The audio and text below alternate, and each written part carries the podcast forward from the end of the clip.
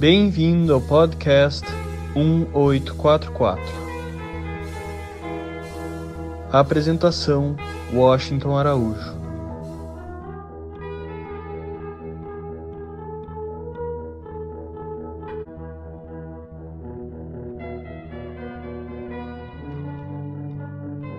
Temos hoje o prazer de receber para essa entrevista o Babalaô Ivanir dos Santos.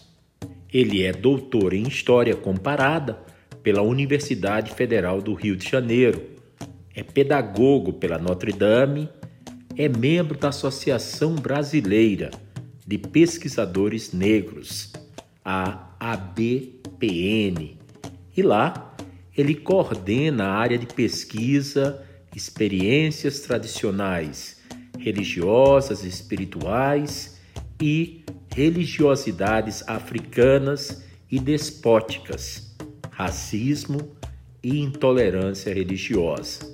É isso mesmo, são vários os campos de pesquisa acadêmica que são coordenados por Ivanir dos Santos. Ivanir é filho de uma doméstica e de um operário Nasceu em 1954 na extinta favela do Esqueleto, zona norte do Rio de Janeiro. Depois que sua mãe foi assassinada por policiais, quando ainda era criança, Ivani foi viver em internatos, ficando lá por 12 anos. Ao sair, percebeu que jovens negros e oriundos de favelas como ele tinham dificuldade em conseguir emprego. Criou então, com um amigo, a Associação dos Ex-Alunos da FUNABEM, que é a Fundação Nacional do Bem-Estar do Menor. Um dos seus primeiros atos na defesa de grupos marginalizados. Ivanir dos Santos graduou-se em Pedagogia e fez doutorado na UFRJ, instituição na qual leciona desde 2015. Em 2008, ele fundou a Comissão de Combate à Intolerância Religiosa, depois de um episódio em que praticantes da Umbanda e do Candomblé foram expulsos de seus terreiros pelo crime organizado na Ilha do Governador.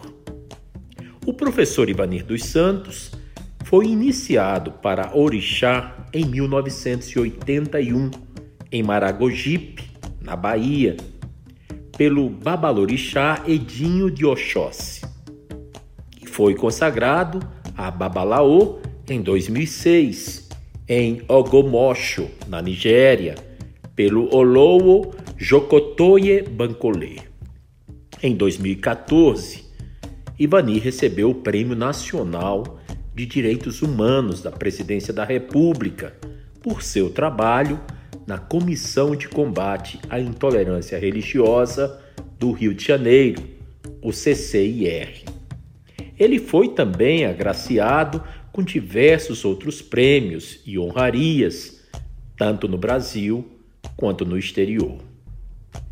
Eu conheço Ivanir dos Santos desde o início dos anos de 1990, no Rio de Janeiro, e desde então temos somado esforços contínuos para extirpar da sociedade brasileira o vírus do racismo e da intolerância religiosa. Muito bem-vindo, Babalaô Ivanir dos Santos.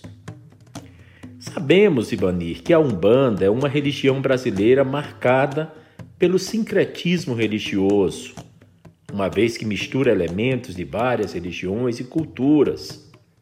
Na Umbanda é possível notar referências ao catolicismo, às religiões afro-brasileiras e à religiosidade indígena.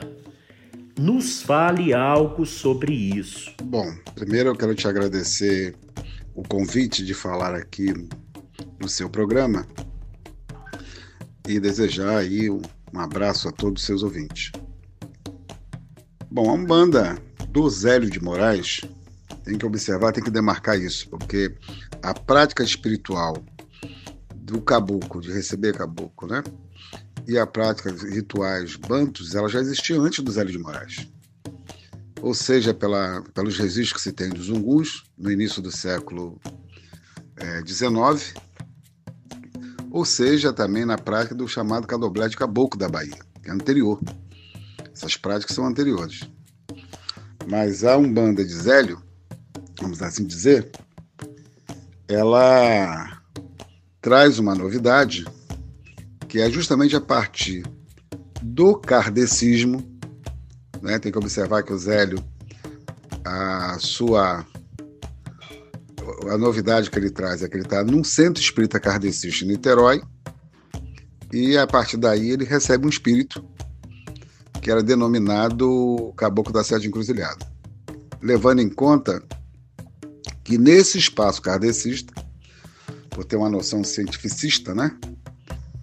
É, muito propagada ali para o século XIX, de você não ter a África como humanidade nem como civilização, então, obviamente, esse kardecismo só se expressava é, espírito de pessoas brancas. E você tem uma novidade, um espírito que se diz que é um caboclo, que é um indígena. Então, essa umbanda do Zélio, né, porque tem várias umbandas, tem, até hoje ainda, até hoje tem várias umbandas, mas essa do Zélio, que é a mais conhecida, que foi a mais documentada, a que se criou uma narrativa pública sobre ela, digamos sim que ela tem um aspecto de Brasil, mas observa bem, com elemento do kardecismo, o kardecismo sendo é, uma uma religião cientificista, né, espiritual que vem da da França, né, e aí faz o diálogo justamente com a cultura indígena e com os elementos africanos que é do preto velho. Então, essa umbanda ela tem essa característica. Mas tem outras práticas de umbanda que não tem essa característica. Né? Tem outras umbanda que não existe essa característica não. Obviamente, sendo o kardecismo cristão, né? O kardecismo é cristão, a divergência que existe entre os católicos e os kardecistas se reencarnou ou se ressuscitou. É um pouco essa que é, que é a divergência, mas o kardecismo é cristão. Então essa Umbanda ela tem, de fato, uma narrativa fortemente cristã. E aí faz-se sim analogia, né? O secretismo de que Oxalá é Jesus Cristo, né? Nossa Senhora, o seu santuário, todo eles são de santos cristãos, colocado ali é, elementos do, do, da cultura indígena e da cultura africana, algumas culturas africanas. Embora sua, seu, sua ligação maior é uma ligação é, com a cultura, cultura banto, né? Então essa é é um pouco a, a questão da, da Umbanda configurada a partir do Zé de Moraes. Tem outras Umbanda, tem Umbanda com influência mais asiática, tem umas que tem o elemento é dos ciganos, né, outros conhecimentos orientais, aí você tem vários. Não existe uma só, mas essa aí tem essa característica. A palavra umbanda significa sacerdote ou curandeiro. A religião foi fundada por Zélio Fernandino de Moraes, com a ajuda espiritual de seu guia, o caboclo das sete encruzilhadas. Essa religião teria surgido por volta de 1908, nos terreiros. Quem foi Zélio de Moraes? Onde que ele nasceu? Bom, o termo Umbanda, na verdade, ela não é. É um termo banto, né? Ou Ubuntu. Né? Pode ser uma das duas culturas, não me lembro, mas que, que é um, um termo. É, na verdade, tem mais a ver com reunião, não tem a ver com sacerdote nem com curandeiro, tem a ver, na verdade, com espaço de, de reunião, né? Tem a ver com isso. E tem que se levar em conta é, que essa, é, esse espaço vem, na verdade, também já da própria experiência dos zungus, que eu falei que é no século XVIII, início do século XVIII, né? Tem registros que falam sobre zungus, que era espaço onde escravos, né? Que era na verdade chamada Casa de Angu, né? Onde se reunia para fazer suas festas e suas festas também espirituais. Então, porque na cultura de origem africana, africanos, a experiência espiritual, social e culturais fazem parte do mesmo ambiente. Essa que é um pouco a, a novidade dessas, das práticas desses espaços. Agora, no caso do Zé, eu já expliquei anteriormente, né, é, além de ele receber lá em Niterói, na Federação Espírita, ele vai para Neves, né, onde é a sua casa em Neves, e ali ele cria o primeiro terreiro de Umbanda baseado nessa doutrina do, do Caboclo das Sete Encruzilhadas. Que dizem alguns pesquisadores que o Caboclo das Sete Encruzilhadas, na verdade, era um padre. Há pesquisas que falam sobre isso. Não era nem um espírito indígena, era um padre. Ok? Então, não é. Significa, no fundo, espaço de reunião. O que é o candomblé? Bom, já o candomblé, o chamado candomblé que se conhece aqui como candomblé, né, já é no século é no século XIX. A Umbanda do Zélio é século XX, né? No início do século XX. Já o Candomblé é no meados do século XIX ali, segunda parte do século XIX. O Candomblé, o que não quer dizer que não tinha as práticas espirituais anteriores. Né? Essa prática ela já vai existir. As práticas dos grupos FON, a prática dos grupos bantos, as práticas dos grupos é, yorubais, né? já existiam. Há, vários registros de espaços construídos muito antes do, desse denominado chamado candomblé. Né? O candomblé, é, eu costumo dizer, essa forma como ele é conhecida né, hoje, o que criou-se como uma referência de espaço social, né, espiritual e cultural para dar uma resposta para a sociedade, ela nasce com uma necessidade de dar resposta à sociedade. Né? Esse espaço, assim. É, ele já é século XIX e tem um, um mito fundante, o chamado candomblé da, barro, da Barroquinha, né? na Bahia, lá em Salvador. Justamente com a presença, como um dos seus é, fundadores, o Babalaô é, Bamboxé Biticu é, e a Calá e a Dedá e a Nassô. Né? Tem uma história que fala. Né? Tem um livro chamado Nagoya Morte que fala muito bem sobre, sobre essa criação, do ponto de vista dos Nagôs, ou seja, dos Yorubás. O que não quer dizer que você vai encontrar ainda vestígio em pesquisas, ou mesmo se fizer, é, de elementos ainda dessas mesmas práticas, é, muito antes deles. Né? Você vai encontrar lá mesmo em Cachoeira, ali em São Félix, né? Você vai encontrar um candomblé de, de Fon, de Jeje, muito é chamada Casa do Pinho, é muito antiga. Você vai encontrar, se você tem a presença dos mantos aqui já em 1500, no final de 1500 e pouco, 1600, você vai encontrar essa prática anterior aqui no, no, Brasil. Mas o que é considerado candomblé, a forma de organização que se conhece, que se tornou pública, ela é construída justamente no século XIX. Eu costumo sempre dizer que são práticas sociais, culturais e espirituais, né? que estão no mesmo espaço de uma recriação, de uma, de uma devoção àquilo que é que se acredita. É, se acredita do ponto de vista da, de forças da natureza ou da, da, do culto aos ancestres. Então, essa, essa forma se constrói a partir conhecida, mais públicos e urbanos conseguiram é, tornar mais público, né?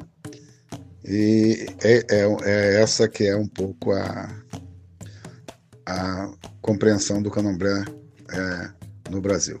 Quais as principais diferenciações entre Umbanda e Candomblé? O que é o culto Ifá no Candomblé? Bom, primeiro é o culto de Ifá, que é um culto específico, é um culto do oráculo, do oráculo de Ifá, as pessoas têm, é, acham que eles não existiram no Brasil. Eu diria que não houve um candomblé no Brasil, desses tradicionais, que não se constituíram sem a presença de um babalaô. Aqui já tinha babalaô. As pessoas pensam que não. O maior exemplo deles é o Bamboxê Biticu. Assim como na cultura Afonso, você tinha um bucono, que era o que lia o oráculo. Se você é, vê a história da Casa Branca, que é chamada o primeiro candomblé, tem controvérsia por alguns historiadores, mas que é uma referência importante como um mito fundante, o, banco, o, o estava lá, né? Tem uma ligação muito grande com a casa, inclusive a coroa de Xangô da casa, né? Tem a ver com ele. Se você for para o Recife, a presença dele estava lá, muito marcante. Então, é... por quê? Porque naquele período, quem consultava o oráculo eram esses sacerdotes. Em algumas casas é chamado de tios. Você tem vários histórias interessantes. Você tem a história de Manhaninha mesmo com Bambochê. Você vai ter, Benzinho, que é neto de, do, do, velho Bambochê. Então sempre teve uma ligação. E tem a história do Meri de Logum, que é o oráculo apropriado para é, olhar orixá, né, para orientação do culto de orixá, porque uma coisa é o culto de falco, o culto de orixá é o oráculo apropriado para o culto de orixá, que é chamado popular jogo de búzio. E as pessoas antigas do candomblé conhecem o famoso caderno de Agripina. Né? Quando se dissemina essa bamboche prepara um caderno, uma sacerdotisa é, do Acelpo Fonjá do Rio de Janeiro, esse caderno se perde, né? Deram perdido nele, melhor dizer, não se perde, deram perdido. E, no entanto, ele aparece depois é, é disseminado.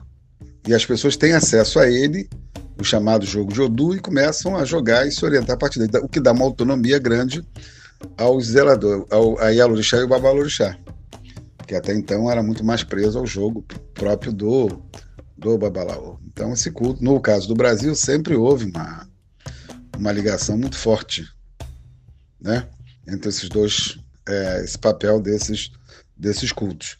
Ninguém recolhe ninguém numa casa séria de orixá ou de vodum ou de inquis, que acabou se disseminando mais ainda para esses outros cultos, sem abrir o popular jogo de búzio, o oráculo. E abrir o oráculo é uma consulta IFA. Né? Então, as pessoas acham que não é, mas é. Atualmente, Ivanir, se estima em mais de 3 milhões de brasileiros que se declaram praticantes do candomblé no país. Onde se encontra a maior concentração da religião no Brasil? Você sabe quantos terreiros existem na Bahia, no Rio de Janeiro e no país como um todo? Eu não vou quantificar, né? Digamos que se, esti é, se estimam 3 milhões de brasileiros. Há uma coisa no Brasil chamada dupla pertença, né? você vai encontrar vários praticantes que, se você o entrevistar, perguntar a religião, ele vai se dizer católico. Ou vai se dizer espírita. O que, que se esconde por trás dessas respostas?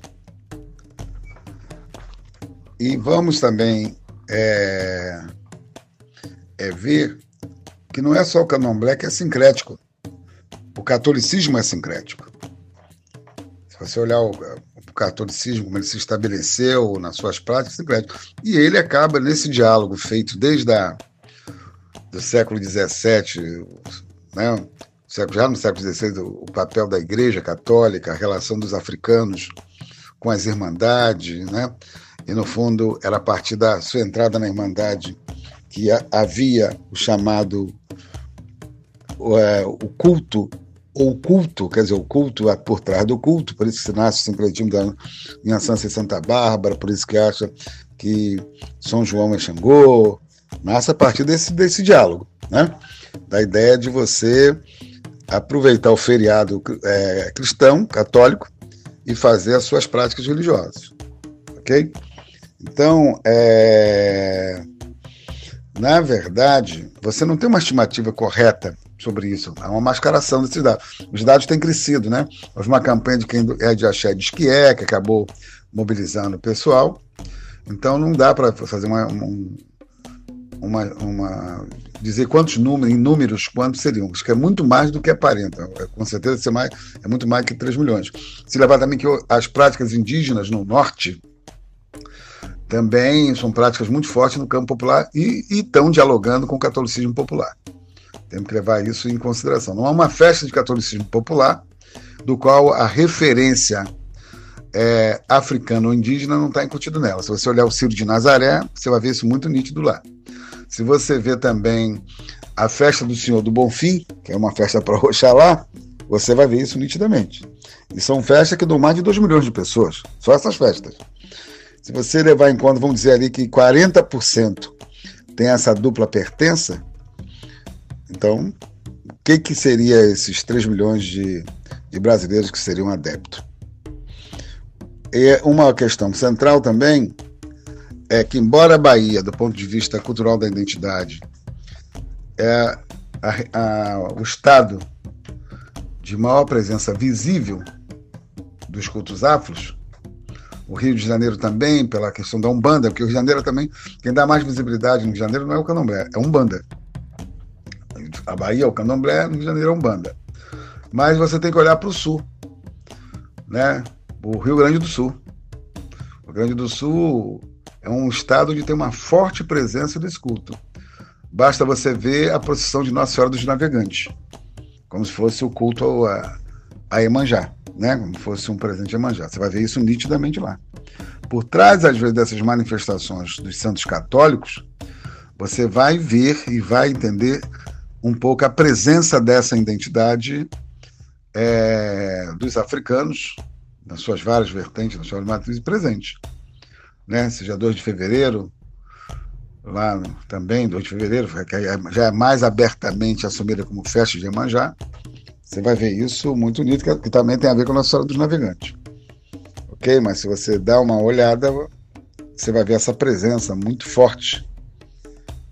E mesmo onde você pensa onde seria minoria, exemplo, no Paraná e Santa Catarina, você tem um candomblé, uma presença muito minoritária, mas tem um banda com uma presença muito forte. Né? E mesmo dentro do campo da Umbanda, você tem um debate que já tinha nos anos 30, nos anos 40 e 50, o debate sobre o baixo espiritismo e o alto espiritismo, né? Tinha esse debate. E tem um debate também, está na minha tese de doutorado, inclusive, a questão da desafricanização da Umbanda, que o, que o Tata Tancredo fazia essa denúncia, de que queriam tornar a Umbanda uma religião de brancos né, com feições brancas e tirar os elementos de identidade africana dessa religião. Tem todo um debate que vai se travar sobre isso durante os anos 50, 40, 50 e 60. Um debate forte, é onde ele é, cria o chamado Réveillon, quer dizer, o, o é, ir para a praia no dia 31 de dezembro para se comemorar Imanjá, que virou uma referência nacional, se vestir branco até o dia de hoje. Faça uma explanação sobre como se deu o ingresso dessas religiões de matriz africana na história brasileira. Com a chegada de seres humanos aqui escravizados, provindos da Mãe África, teria sido assim o seu início? Nos situe no tempo e no espaço. Primeiro, eu acho que como se deu a entrada da, da religião de matriz africana, eu não considero, do ponto de vista histórico, que você considere isso religião. Religião é uma, uma invenção moderna, né? Do século XVIII, consolidada no século XIX, que vem na esteira do debate do iluminismo.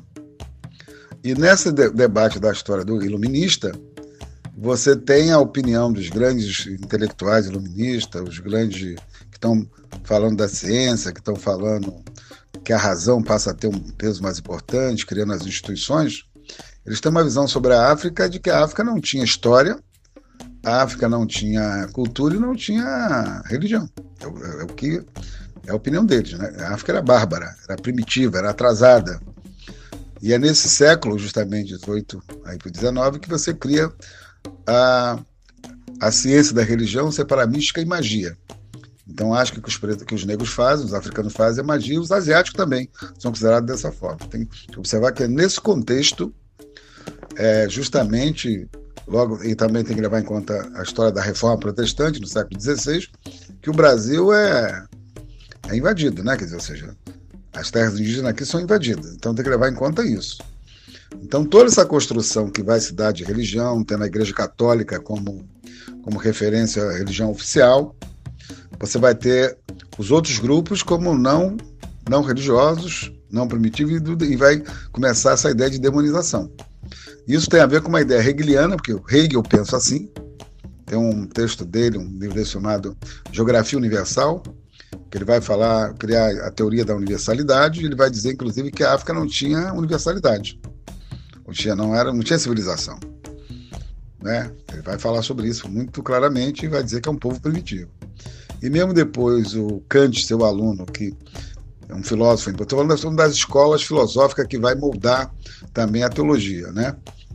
É, ele vai dizer que a África, além do pessoal cheirar mal, tinha a pele negra por maldição divina.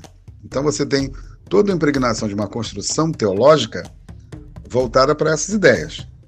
Mas digamos que as experiências espirituais dos africanos vieram com eles. Vieram já no os bantos, né? Que se tem registros que chegaram no século XVI, chegaram aqui antes, né? Tem grupos yorubás que vão chegar um pouco antes, mas não de forma mais massiva, né? Vão chegar FON, de várias etnias, né? Vão chegar aqui. E você tem mais consolidado mesmo no século XIX, né? Os bantos já em maioria, que vão estar nos grandes centros urbanos, somente da Bahia, Pernambuco e Rio de Janeiro, e também outros espaços. Então, é, essa prática espiritual vem, porque o africano não era cartesiano, não é cartesiano até o dia de hoje, não é. Ah, e, e, religião é uma coisa muito cartesiana, né? Você separa o, a, o espírito né, do corpo, né? Muito, é, e não se tem noção. Tanto que essa prática, o corpo é sagrado justamente porque habita essas forças da natureza e também é fruto da própria natureza, né? Não é toa que o homem nasce da lama. Essa é uma, um mito que não é um mito ocidental nem do Oriente Médio, é um mito que vem da, das práticas chamadas hoje africanas dos grupos dos Kush, né? Dos é, do, principalmente dos Kush que estavam ali no Sudão, que estavam na Etiópia e no próprio Egito, faz o diálogo com o Egito. Não é que o, o, o hebreu é originário desse, desse grupo, tem todo o diálogo ali, mesmo do patriarca com, com esses grupos. Então, não é, não é um mito cristão. Se foi apropriado pelo cristianismo. Na verdade, que é um mito que os hebreus herdaram também, né? Mas, no fundo, essas práticas de a natureza ser sagrada, né? o ar, o ar, o fogo, a água e a terra, isso vem desses grupos, né? E assim como seus ancestros que são divinizados. Essas práticas vieram com eles. Explique-nos, professor Ivanir dos Santos, o simbolismo do uso de roupa branca para fins religiosos, como sendo um dos seus valores espirituais, e também do uso das contas, que é um colar religioso. Aliás, o uso de contas é muito antigo não só nas religiões de origem africana, como também no cristianismo, os rosários e textos, por exemplo, na fé islâmica e na fé Bahá'í, os tasbih, que ajudam a contar o número de invocações do nome de Deus. Eu diria o seguinte: mais do que os símbolos, o que, que se torna comum na espiritualidade de qualquer povo? seja ele na origem cristã, origem, né? Vamos falar da origem, não que se tornou depois, mas na origem, seja na compreensão dos muçulmanos, ou seja também na compreensão dos barrais, seja do budista, seja do qualquer grupo religioso primitivo. Quando eu chamo primitivo é primeiro, não é não é posterior. A construção feita social e política é posterior. Estou falando do, dos primórdios.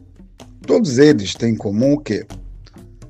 Deus não é uma figura humana, é a força da natureza. Deus está presente na água, no ar, no fogo e na terra.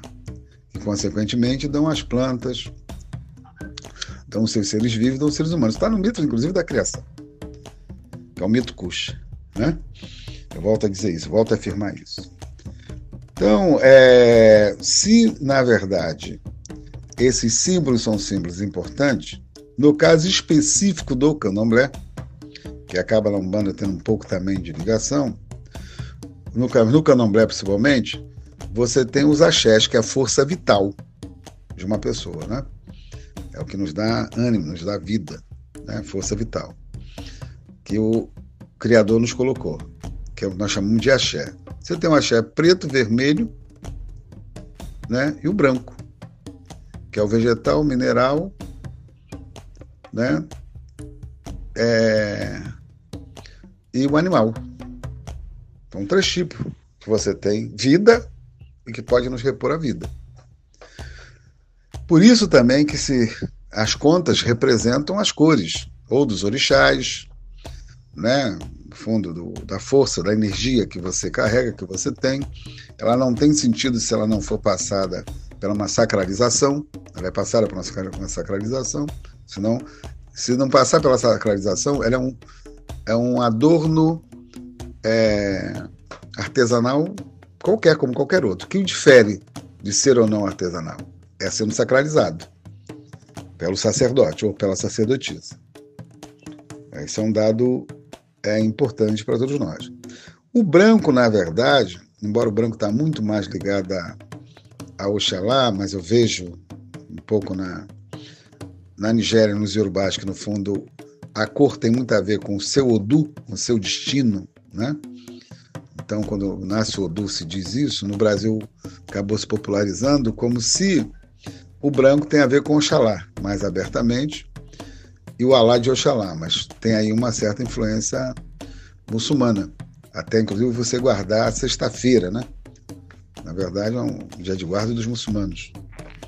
Acabou tendo uma influência forte aí, esse dia de guarda.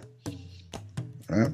Sendo que a semana Yorubá é quatro dias, lá, tradicionalmente. Então, os adornos, como qualquer religião, é, é, eles têm um sentido, qualquer um grupo religioso, desde que eles sejam sacralizados.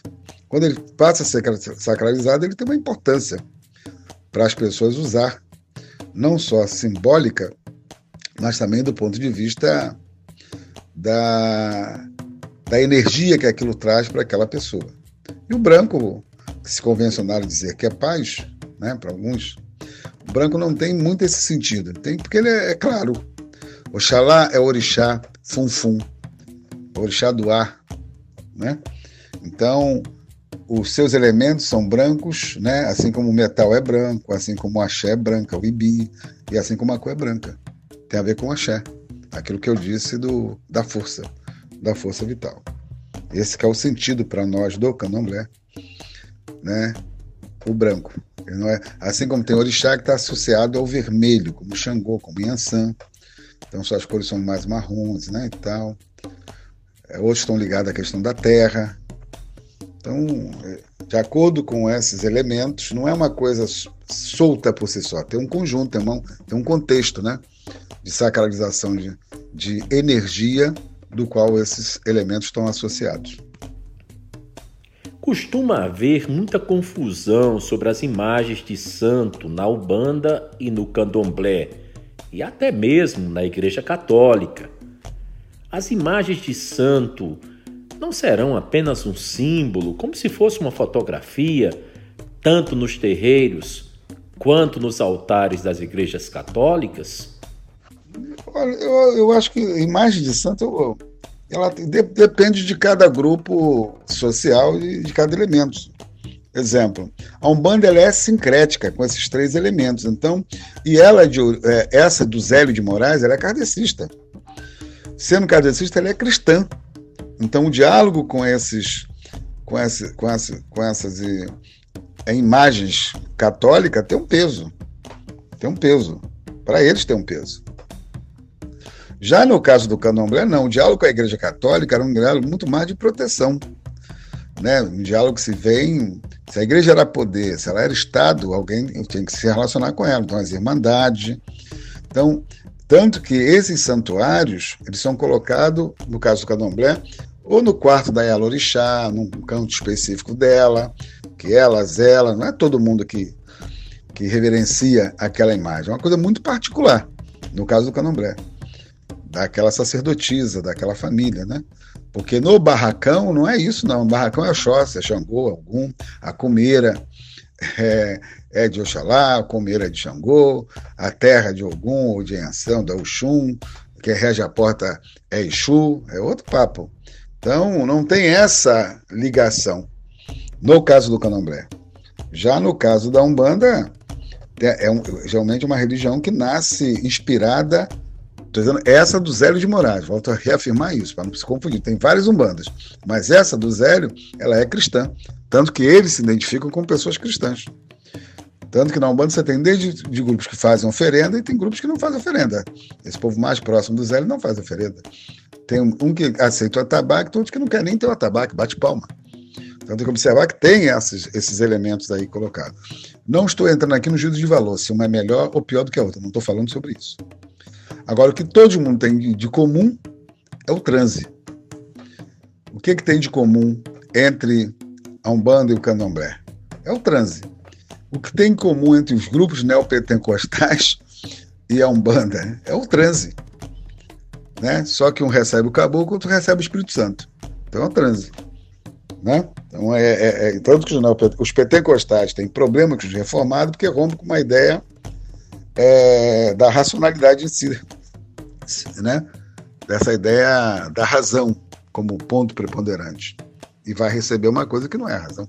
Uma coisa é você explicar, você falar. Teologia é um pouco. Teologia é uma formação intelectual subjetiva.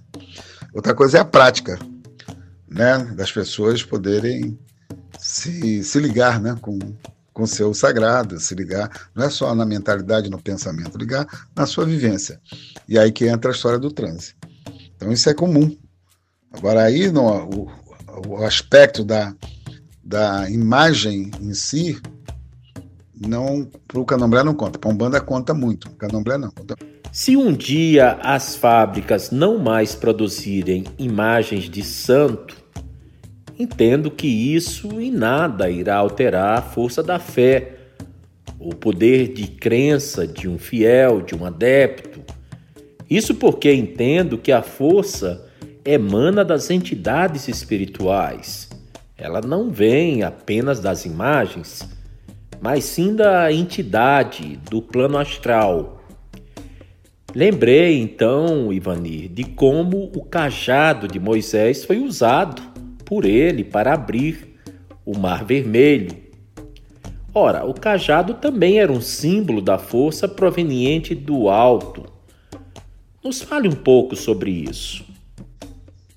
Toda, pelo que eu observo por trás das, das chamadas religiões, tem as chamadas o pessoal acha que religião é uma coisa só espiritual. Não, a religião, além de ela ser ter o lado espiritual, ela tem um lado é, social, tem um lado político e um lado econômico. Então, a maioria das religiões elas estão baseadas também no modelo econômico. Então, esse negócio da fábrica é de imagens, para nós, é para o candomblé é diferente. Um ou outro grupo de candomblé, né, tem a sua... Porque a maioria do pessoal do candomblé da Umbanda é batizado na igreja católica. Em regra, eram batizados na igreja católica. Tinha um diálogo com a igreja católica. Por isso que traz alguns o, o devoto ao, aos santos e, também legalizar suas casas, justamente a partir da República, para se tentar evitar a perseguição, com o nome de católico, ou como, com o nome de, de tenda espírita. Já a partir de 1930, os espíritos passaram a ter status de poder, os kardecistas, né? como médicos que foram prefeitos, kardecistas, vários outros. Então, isso conferia o chamado auto-espiritismo.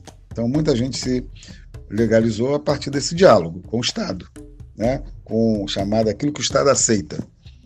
Mas do ponto de vista da prática, em si não. Então, na verdade, se tiver problema de fabricação, não nos atinge.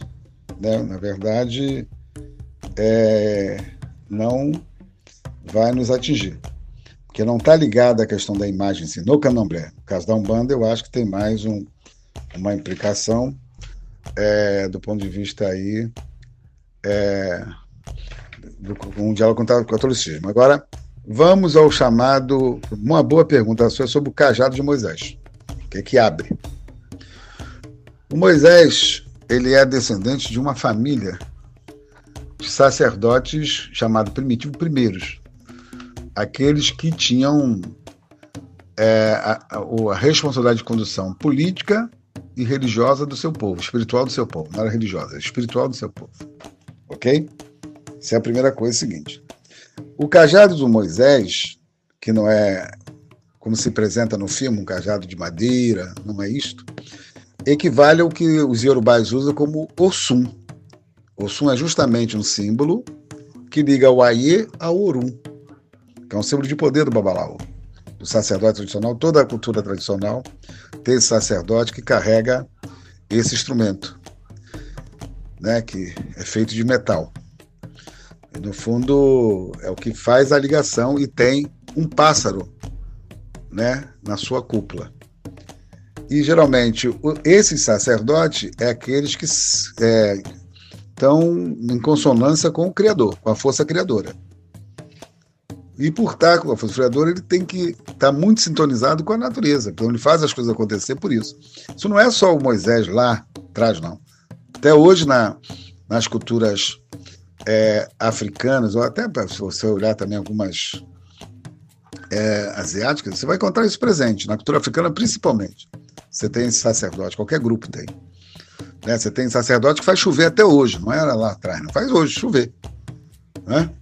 Eu conheço histórias na Nigéria muito sérias com relação a isso. Porque são pessoas que estão são iniciadas, né? À toa que quando um sacerdote desse era iniciado, não era no seminário teológico, era no Iboduna, era na floresta, porque ele fazia um pacto com a força criadora, ele fazia um pacto com o Criador. Né? Não é à toa que ele tem uma série de restrições que ele é obrigado a seguir, até hoje ele é obrigado a seguir. Esse sacerdote ainda existe né? Embora toda a lógica da razão leva para uma outra direção, leva você para o seminário, se você tiver uma boa retórica, você é um bom, é, um bom pastor, um bom padre, não é, não é, nessas tradições não é isso. Nas tradições você tem que estar em consonância com a força criadora, ou seja, com aquilo que ele criou, mais importante, mais sagrado que é a natureza. Então, é o caso de Moisés, se você observar, era o caso de Abraão. Se você observar, todos os sacerdotes tradicional, né? Não era à toa que se você olhar o Antigo, o Antigo Testamento, todo ele, o diálogo é feito através. Como é que você fala com Deus? Por sinais. Está lá escrito. E como você faz isso? Pelo oráculo. E por que, que você faz oferenda? Né? Você faz oferenda com aquilo que é o melhor da sua colheita ou da sua criação. Pode observar que era isso que se fazia, para oferecer a Deus primeiro. Isso é o sentido do ebó até hoje, né? no candomblé. E, no entanto, é, quando vira já a fase luminista do século XVIII e XIX, que se consolida no XIX, que vira razão e vira instituição, essa relação ela muda. É isso que nós temos que pensar e questionar. E cada vez mais fica longe dessas, dessas práticas espirituais mais originárias e primitivas como primeiras. Isso que o candomblé ainda mantém na sua relação, isso que alguns grupos asiáticos ainda mantêm na, na sua relação, isso que os indígenas mantêm na sua relação, qualquer grupo é, originário mantém com a sua relação. E o conflito religioso, a intolerância se dá a partir justamente disso.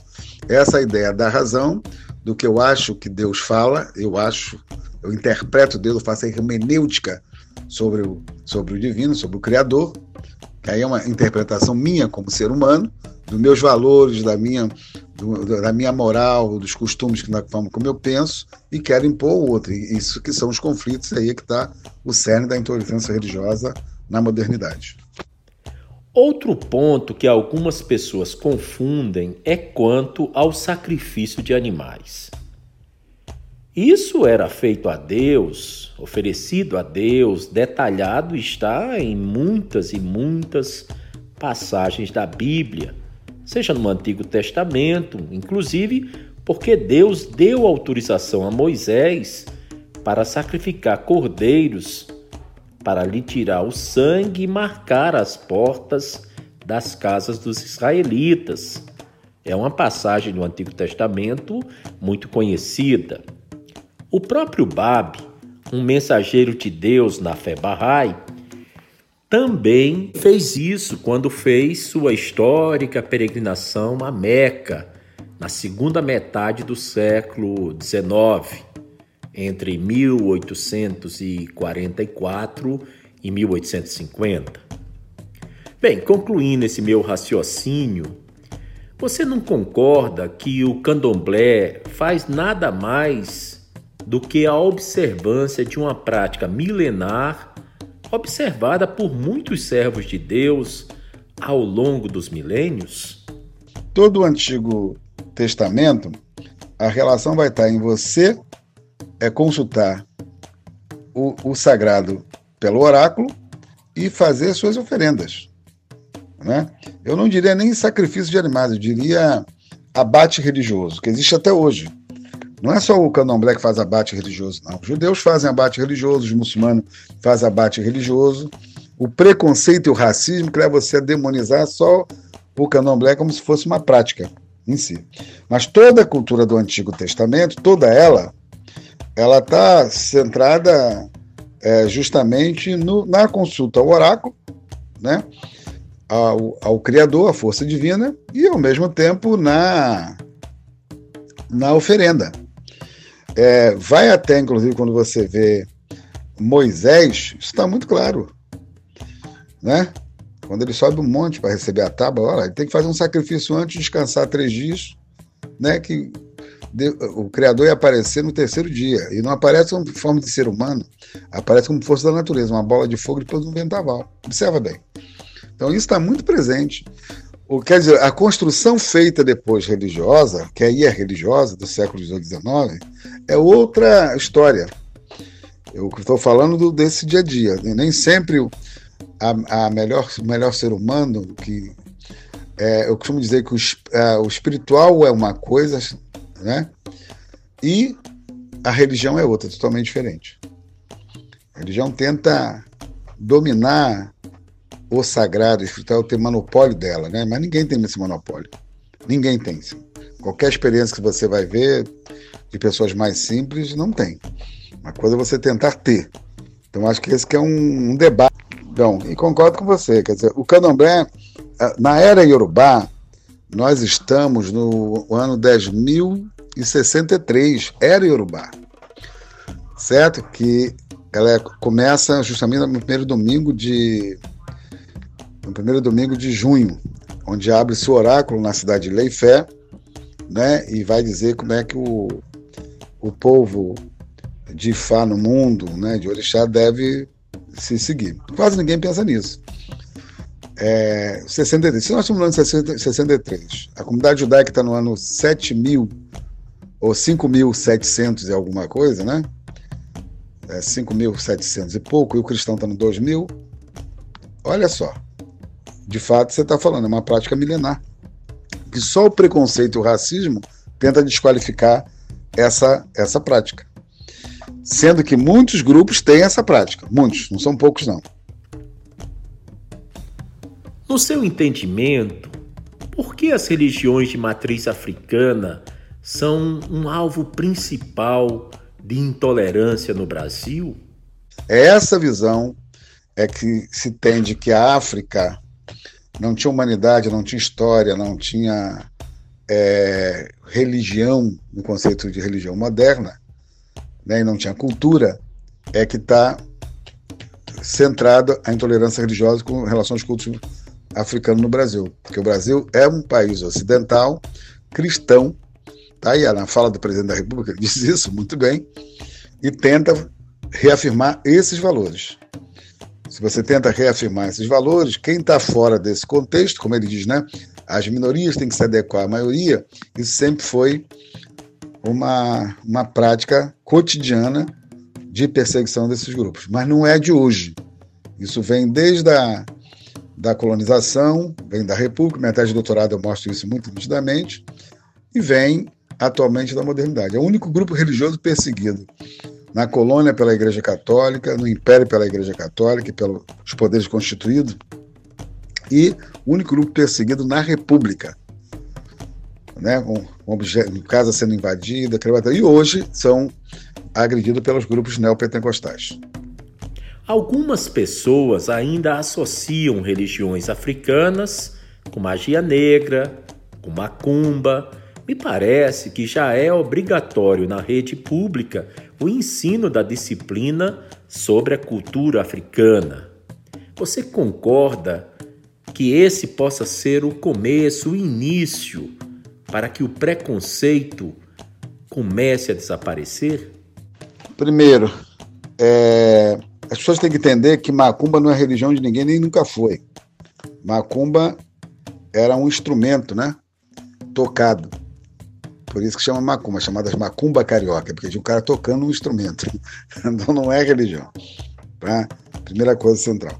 E a segunda é, inegável que a Lei 10.739, e o interessante é que ela não fala de religião, ela não fala de religião, ela fala de história e cultura africana e afro-brasileira.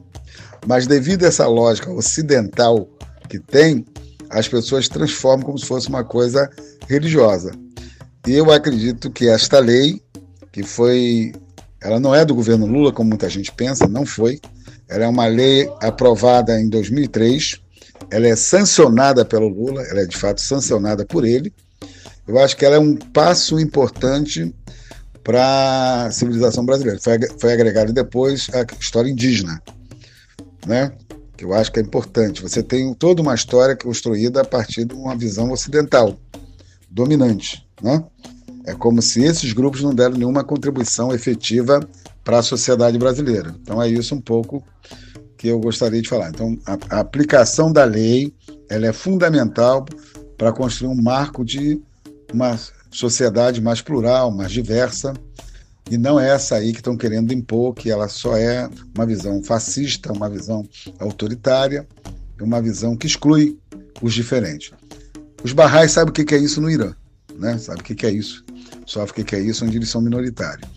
Engraçado que esses grupos que nos perseguem aqui reclamam que são perseguidos no Oriente Médio, né? São perseguidos principalmente no, no, no Oriente, né? Nos países de maioria muçulmana. E aqui, que se diz que é uma democracia, que diz que há uma diversidade religiosa, eles nos perseguem. Né? E às vezes o Estado é cúmplice, na medida que o Estado às vezes não, não toma o seu papel importante é, de se colocar de forma firme com respeito a essa diversidade. Há elementos do Estado que se colocam, o Supremo deu um exemplo muito claro no abate religioso, né? Eu, é, e tem a ver também com a herança da escravidão brasileira, né? porque é uma religião que vem dos, dos africanos escravizados né, e dos seus descendentes. Isso tem uma marca do racismo é, é, religioso no Brasil. A grande maioria das pessoas ditas preconceituosas o são porque se acham especiais, por simplesmente acreditarem que pertencem a um grupo com conceitos que os fazem se sentir superiores. Ou então não seria superior aos demais? O que você, Babalaô Ivanir dos Santos, nos ensina sobre isso? Primeiro temos que observar como é que nasce o, neo, o pentecostalismo, né? mais do que o neopentecostalismo. Né? Primeiro embora teve uma experiência de uma igreja do Augustinho no Brasil, pouca gente sabe dessa experiência, lá no Recife, em 1840, final de 1840, que ele criou uma igreja e que era um, um africano livre, que ele alfabetizava os escravos baseado na Bíblia, no versículo de que falavam de liberdade, para lutar pela liberdade. Porque a gente sabe disso. Ele foi preso. Né? Hoje já se fala um pouquinho mais dele, tem uma visão dele. Então, mas uma experiência. Por que eu estou falando dessa experiência? Ela é antes da experiência do, da Rua Azusa, início do século XX. O pentecostalismo nasce no início do século XX, na Rua Azusa. E que fator é esse? É um fator onde um descendente de escravo né, americano ele vai estudar num seminário, queria ser pastor, metodista, e devido à segregação que existia nos Estados Unidos, ele vai estudar no corredor. Vai passar toda a sua experiência de formação no corredor, não podendo se juntar aos brancos. E ele vai criar uma igreja em Los Angeles, na chamada Rua Azusa, chamada do avivamento. O que, é que ele traz de novidade? Além dele fazer uma igreja onde recebia brancos e negros, que confrontavam-se literalmente com, com a política de segregação nos Estados Unidos, ele também vai receber o Espírito Santo, né? Eles vão receber o Espírito Santo, que vai romper com a visão justamente cartesiana da lógica da razão, porque os reformados, né, seja presbiteriano, seja luterano, seja calvinista, os calvinistas, né, os metodistas, esses grupos são muito, muito da razão. A, a razão ganha um peso, porque está dentro dessa lógica do iluminismo que cresce nesse período. E ele vai falar do espírito, vai receber o espírito. E aí? Então, esse é um corte central que você tem. Então, essa experiência ela vem justamente dos africanos, ou melhor, afro-americanos, que precisavam, na sua espiritualidade, colocar uma nova relação com o sagrado e vai receber, vai ter o transe. Então, isso é uma base importante. Quando ela vem para o Brasil, ela vem justamente diferente. Quando ela se implanta aqui, ela vem por um grupo de sueco, né, um casal de sueco, que vai trazer essa experiência da Assembleia de Deus, inclusive, vira Assembleia de Deus aqui. Né? Então, esses grupos que vão depois tendo uma imigração, né? Porque eles nascem no, é, nascem no Pará, essa Assembleia nasce no Pará, mas ela vem para os grandes centros urbanos, vem com os imigrantes nordestinos, que vêm trabalhar nas grandes obras aqui no, no Sudeste, consequentemente traz essa experiência religiosa. E, ela acaba, e eles acabam morando nas favelas, né? onde você vai encontrar uma grande maioria de população, população negra. É, e acabam esse diálogo se fortalecendo aí e vai crescendo. Eu não diria que isso é nato deles, mas isso tem a ver com a teologia que é falada, né? A teologia, como é que essa teologia ela é construída? Como é que essa lógica do sagrado é, constru é construída? A partir de certos valores e, consequentemente, você criou a demonização do, da cultura africana.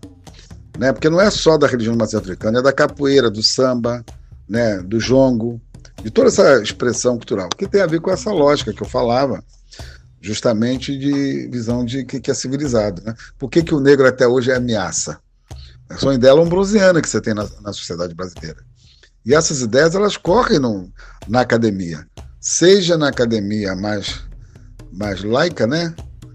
É, academia que da, das universidades públicas, seja na teologia, no, no essa visão é a visão é uma mentalidade das pessoas.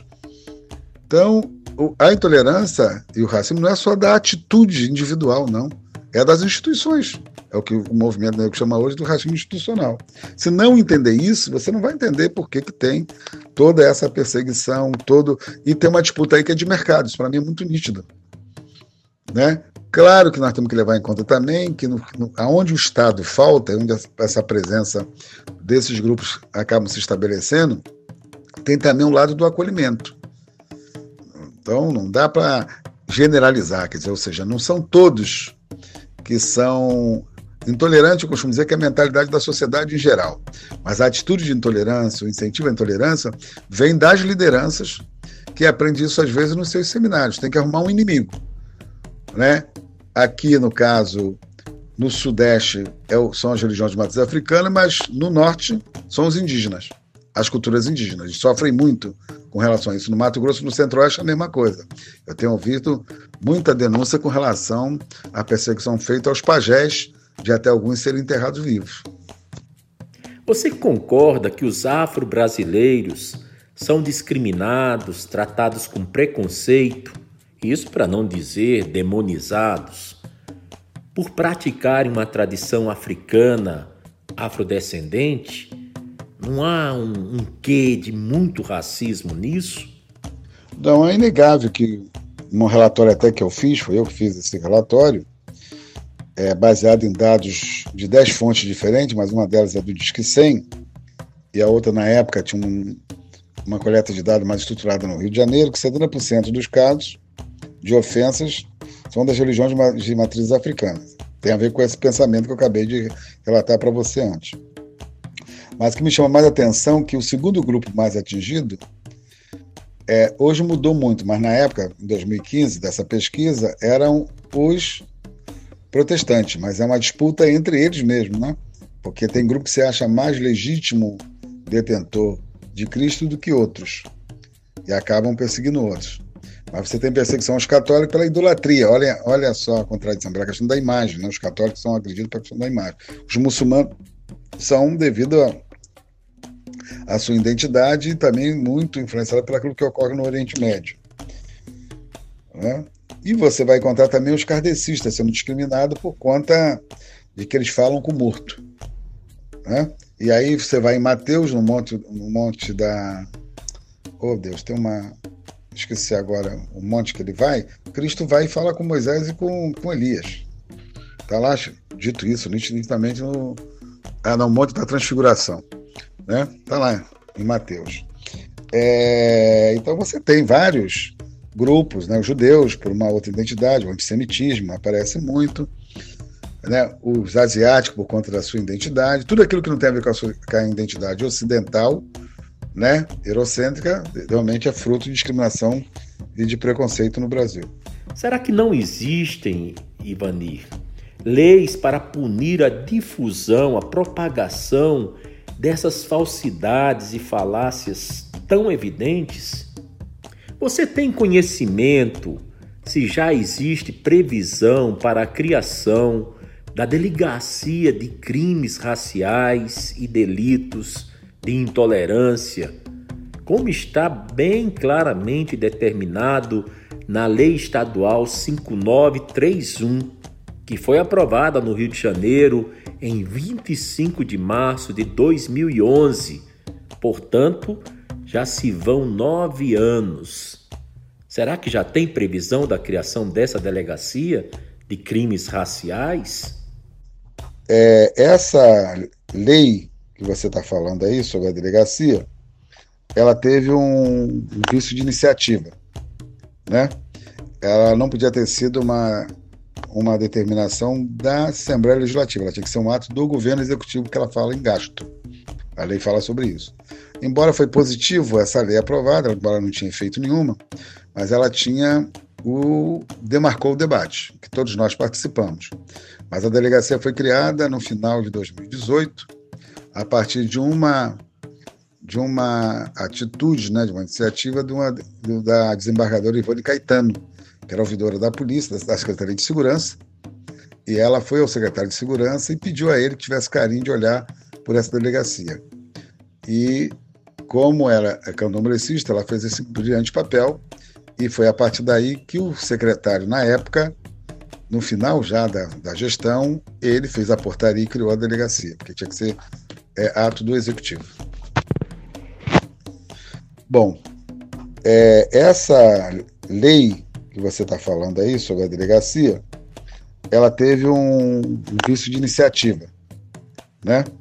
Ela não podia ter sido uma uma determinação da Assembleia Legislativa, ela tinha que ser um ato do governo executivo que ela fala em gasto. A lei fala sobre isso. Embora foi positivo essa lei aprovada, embora não tinha efeito nenhuma, mas ela tinha o demarcou o debate, que todos nós participamos.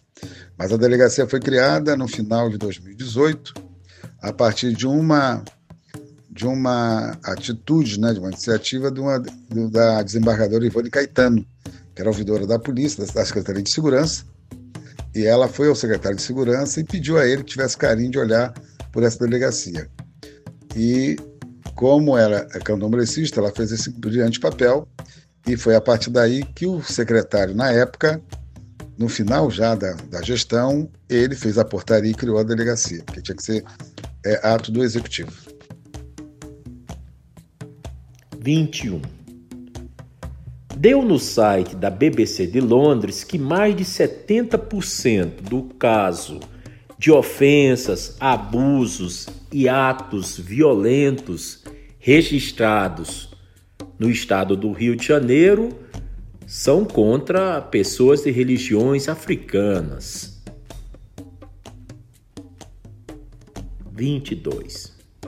Sabemos pelos versos imortais de Dorival Caymmi que cantou a mãe menininha do Cantuá com os versos, eu penso, serem os mais lindos da nossa música popular brasileira.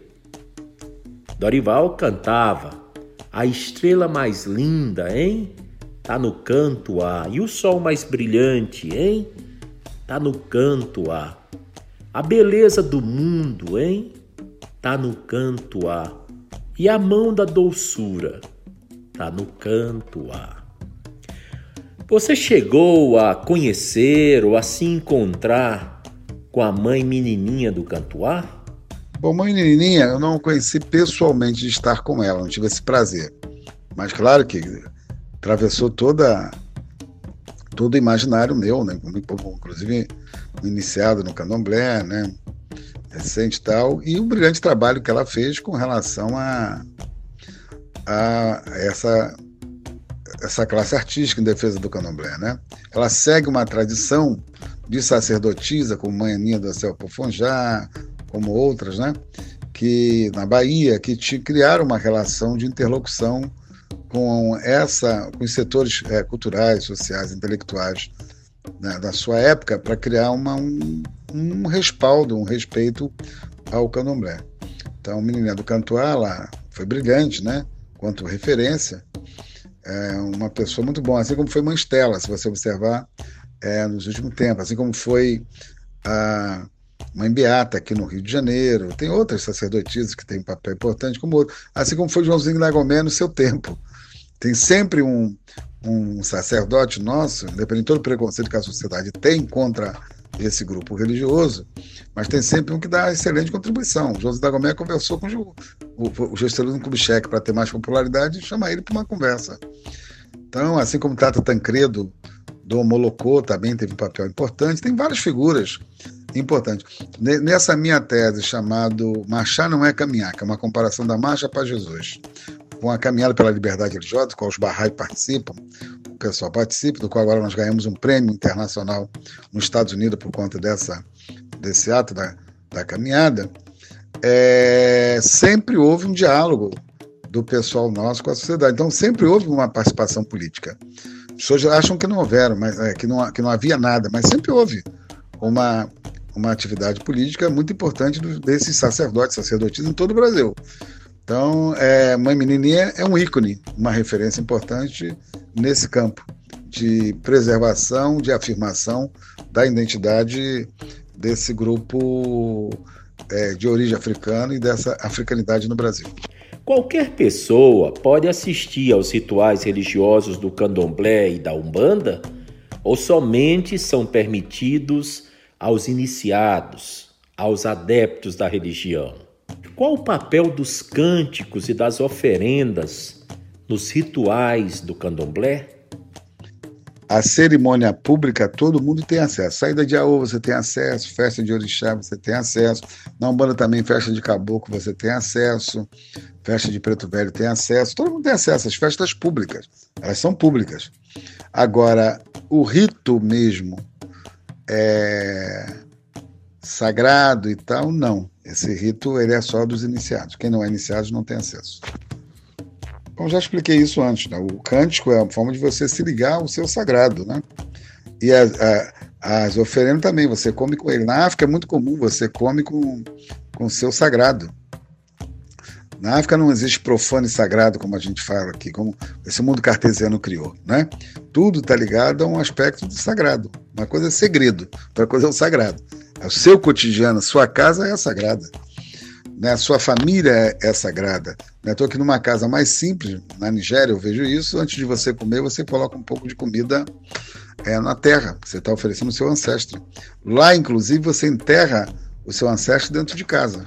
A prática é diferente. O candomblé aqui mudou um pouco essas relações, se adaptou o que é uma sociedade ocidental, mas mantém um pouco esses, esses ritos. Né? Mantém esses ritos. Então, os cânticos é a louvação, o que a gente se liga, as oferendas é o que nós comungamos com nossos, nossos orixás e nossos ancestros. Tá? A comida extremamente sagrada. Né? O ato de dar de se alimentar é sagrado para todos nós. O cântico é a forma de você se ligar ao seu sagrado, né? E as, as oferendas também, você come com ele. Na África é muito comum, você come com o seu sagrado. Na África não existe profano e sagrado, como a gente fala aqui, como esse mundo cartesiano criou. Né? Tudo está ligado a um aspecto do sagrado. Uma coisa é segredo, outra coisa é o sagrado. O seu cotidiano, sua casa é sagrada. Né? Sua família é, é sagrada. Estou né? aqui numa casa mais simples, na Nigéria, eu vejo isso. Antes de você comer, você coloca um pouco de comida é na terra, você está oferecendo o seu ancestro. Lá, inclusive, você enterra o seu ancestro dentro de casa. A prática é diferente. O candomblé aqui mudou um pouco essas relações, se adaptou o que é uma sociedade ocidental, mas mantém um pouco esses, esses ritos. Né? Mantém esses ritos. Então, os cânticos é a louvação, o que a gente se liga, as oferendas é o que nós comungamos com nosso, nossos orixás e nossos ancestros. Tá? Uma comida extremamente sagrada. Né? O ato de dar, de se alimentar é sagrado para todos nós. Você poderia entoar aqui nessa entrevista um de seus cânticos favoritos para os ouvintes do podcast 1844? Bom, eu vou só falar aqui de um canto que é muito conhecido, é um dos mais públicos nossos, que é Olissa Ore Axé, Olissa Ore Oberioma, Olissa Ore Saúl Axé Babá, Olissa Ore Oberioma. É uma cantiga que a gente louva, né? União, respeito, o sagrado, pedindo ao Xalá que nos dê união, nos cubra e nos dê uns caminhos de prosperidade. Qual o papel das danças nos rituais do candomblé? O que são os passes? As danças têm o mesmo objetivo. Né? Eu, eu disse, é onde estão ligados o cultural, o espiritual e o social. O candomblé é tudo isso junto, né? Isso é importante. Passe é da Umbanda, né? Candomblé não tem passe, não. Passe da Umbanda. O candomblé tem sacudimento, né? Mas é sacudimento, que é você tirar do corpo da pessoa, né? A negatividade e tal, que é o que nós chamamos de sacudimento. Agora, passe é Umbanda, né? Os caboclos fazem, preto velho, que é tipo isso também, tirar o, né, a negatividade do corpo das pessoas. O candomblé tem datas ou dias sagrados a serem observados ao longo do ano? Quais são esses dias? o candomblé não tem essa lógica. Fora, na verdade, que são datas cristãs, na verdade, Corpus Christi, na Bahia faz a festa de Oxóssi, né? Mas não tem muito. Tem um ciclo de festa das casas. No candomblé, sim. Né? Toda casa ela tem seu ciclo de festa, uma coisa muito particular de cada uma delas. Muitas fazem muita coisa no primeiro semestre, outras fazem no segundo semestre, né? Não tem muito essa marcação, a não ser quando é um, um santo católico, exemplo, Ogum, para Umbanda. É um, um, diálogo com o catolicismo, né? Então, Ogum, porque na verdade essas datas cristãs, elas eram feriados na, na colônia, né? No Império, eram feriados da, da, daquela daquela igreja. Então, normalmente os escravos se reuniam, assim como os senhores iam para a igreja fazer suas festas, seus espaços, aproveitavam também fazer sua festa. E aí, quando o, o cara chegava e perguntava, estão fazendo o quê? O cara estava recebendo alguma e dizia, não, estou louvando São Jorge. É São Jorge, ou na Bahia que era Oxóssi. Né? Então, isso é, é, é, é um diálogo que existe com o catolicismo por conta da possibilidade de reunião mas não é questão específica em si, não. O que é mais comemorado, mais do que um calendário, é o calendário de iniciação. Né? Exemplo, o dia que o sacerdote foi iniciado, que aquela casa foi fundada, que é o patrono daquela casa. Né? Ali tem uma grande festa. Uma grande festa. Então depende muito. Todo mundo sabe. Nós conhecemos os calendários a partir da, da iniciação dos nossos mais velhos, do sacerdote, do dia da casa. Cada um individualmente tem seu ciclo de iniciação, seja sua obrigação de, quando, seu, quando nasceu seu santo, ter o seu orocó, ou quando você faz um ano de santo, faz três, faz sete, faz 14, 21, que são os ciclos que nós temos como muito sagrado de reafirmação da, da nossa espiritualidade e da devoção aos nossos orixás. Então é isso, é muito mais do que um calendário é, que é para todo mundo. É muito particular é, essas coisas. Os judeus observam o Shabat, o sábado, os cristãos, o domingo. As religiões de matriz africana observam algum dia especial na semana? E por que é esse dia observado? Necessariamente não, embora tenha, no, tenha um senso comum no Brasil que criou cada orixá num dia. Né? Segunda-feira, dia de Exu, dia das almas para os umbandistas, né? E aí para o candomblé alguns é, mexem com, pode, pode achar que é de Egum, né?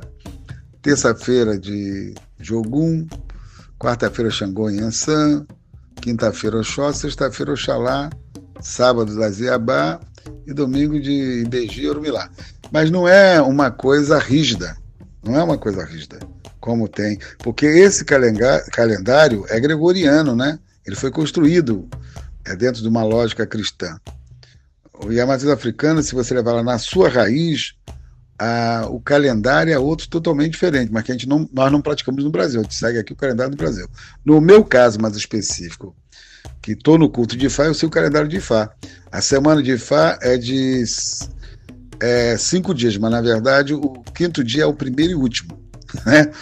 Ele não se interrompe, né? ele é o primeiro e último. Então, na verdade, é de quatro dias, sendo que o quinto é o primeiro e último. Então, como é que eu vou me adequar a uma, um calendário semanal de sete dias? Então, no fundo, são outras questões aí. Os adeptos do candomblé acreditam em vida após a morte? Nossa noção de morte é diferente. Para nós, morte é continuidade. Nós temos nove oruns, né? Nós acreditamos que a pessoa sai daqui, o corpo é devolvido a Olilé e continuamos cultuando os nossos ancestros. Eles continuam convivendo conosco, né? Não se trata de vida em si como é, os cristãos pensam a vida, né?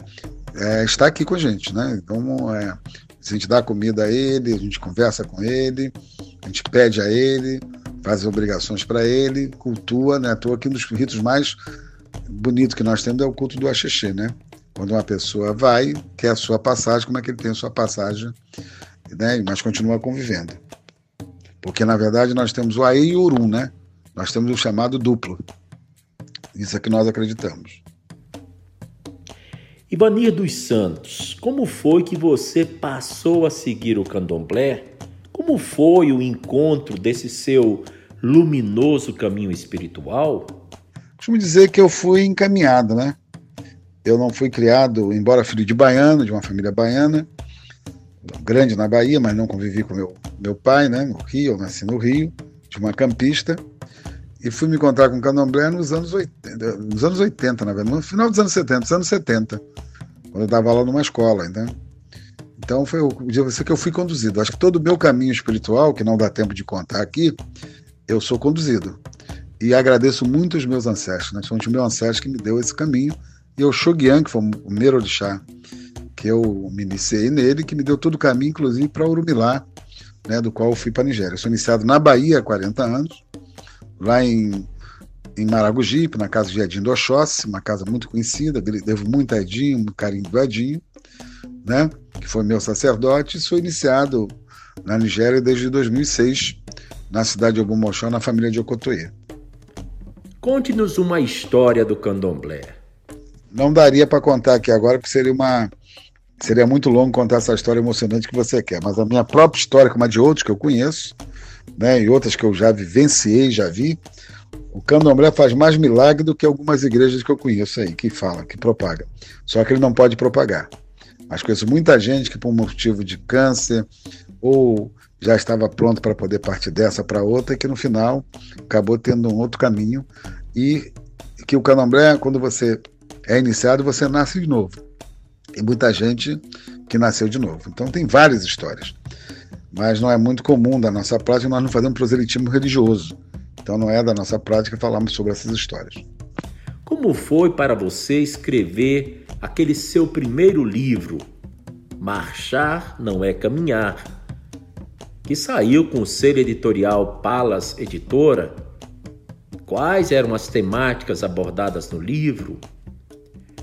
Friso, destaco que o prefácio é assinado por Muniz Sodré, professor também, igual a você, da Universidade Federal do Rio de Janeiro. É, a minha tese de doutorado, ali está um pouco a minha experiência. Se você olhar ali, você vai ver um pouco do que eu estou te dizendo aqui. Mas eu, eu, o que me, meu curioso era falar dessa trajetória política e social das religiões matriz africanas que ninguém fala. Só fala delas como vítima né, ou como resistência cultural. Eu queria um pouco além disso. Eu acho que elas é mais do que isso. O que elas deram de contribuição à sociedade brasileira é brilhante. O que ela lutou por seus direitos é coisas muito importantes. E claro que junta ali né, o, o intelectual, né, o ministro André fala sobre isso. Né, nesse momento ele está internado, né, está superando aí essa dificuldade do coronavírus. Eu quero mandar meu abraço para a família, minha solidariedade, né? E com certeza Xangô vai nos ajudar que ele saia dessa situação, vai protegê-lo, que é importante para todos nós. Mas eu junto, junto justamente ali a minha militância de 40 anos por direitos humanos, a luta antirracista, e como religioso também, que coincide, né? É, o mesmo período, e como intelectual, e a questão dos direitos humanos. E falo da trajetória um pouco do Tata Tancredo, que tinha importância para a Umbanda, para o Molocô, que funda o CEUB, que é uma entidade importante para a caminhada pela liberdade religiosa, e falo também sobre a, a, a marcha para Jesus, né? o que está por trás dos interesses do, das lideranças que constroem essa marcha. Não quem vai, porque quem vai vai por fé, por várias outras razões, não quero entrar nisso. Mas os interesses políticos e econômicos que existem por trás dela. Um pouco isso que eu falo. E é um pouco que está colocado para a sociedade hoje, né? A sociedade marchou para o ódio, para o preconceito, para o racismo, para perseguição, para misoginia, né? para homofobia. Né, e para o totalitarismo, que é marchar para isso. E o nosso caminho é caminhar no diálogo, na democracia, no respeito aos direitos humanos, no respeito às mulheres, numa luta antirracista, antissemita e anti qualquer perseguição e contra a intolerância religiosa. Isso é que é caminhar, é junto, aprender junto, cada um com, com, traz a sua experiência, cada um com naquilo que acredita ou não acredita, mas que possa ser um espaço de troca, que é um pouco é, o respeito ao Estado Democrático de Direito, às liberdades, né, e a democracia em si, né, no, no, na coisa mais ampla que nós podemos é trazer no respeito ao Estado laico. É um pouco isso que está colocado nesse, nesse trabalho. E é nisso que é nossa, nosso ativismo e nosso, nossa luta.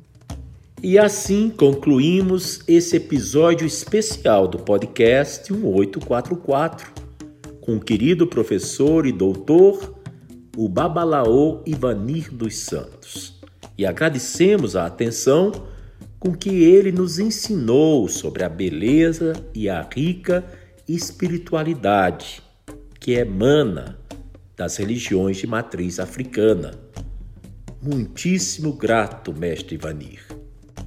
Eu que quero agradecer, agradecer a você por essa oportunidade de ter um diálogo com o seu público e também dizer que é importante para nós é, que sempre recebemos contribuições, estamos junto com os Bahá'í, com os muçulmanos, com os judeus, com os católicos, com os progressistas, com os protestantes, com os budistas, com os wicanos, com os ciganos, né, com os, os, Hare Krishna e com os ateus e todos aqueles que têm ou não têm nenhuma religião, mas que quer fazer uma sociedade melhor para que nossos filhos, nossos netos possam viver em harmonia e viver bem. Um abraço um, para todos vocês, estamos juntos.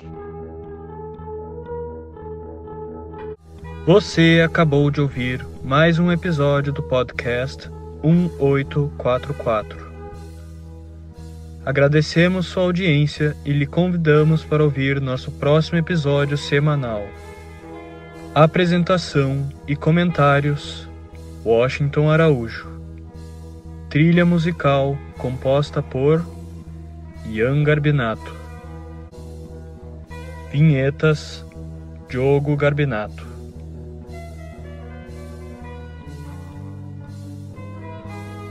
Contatos com a produção para comentários e sugestão de temas podem ser feitos através do e-mail podcast1844@gmail.com.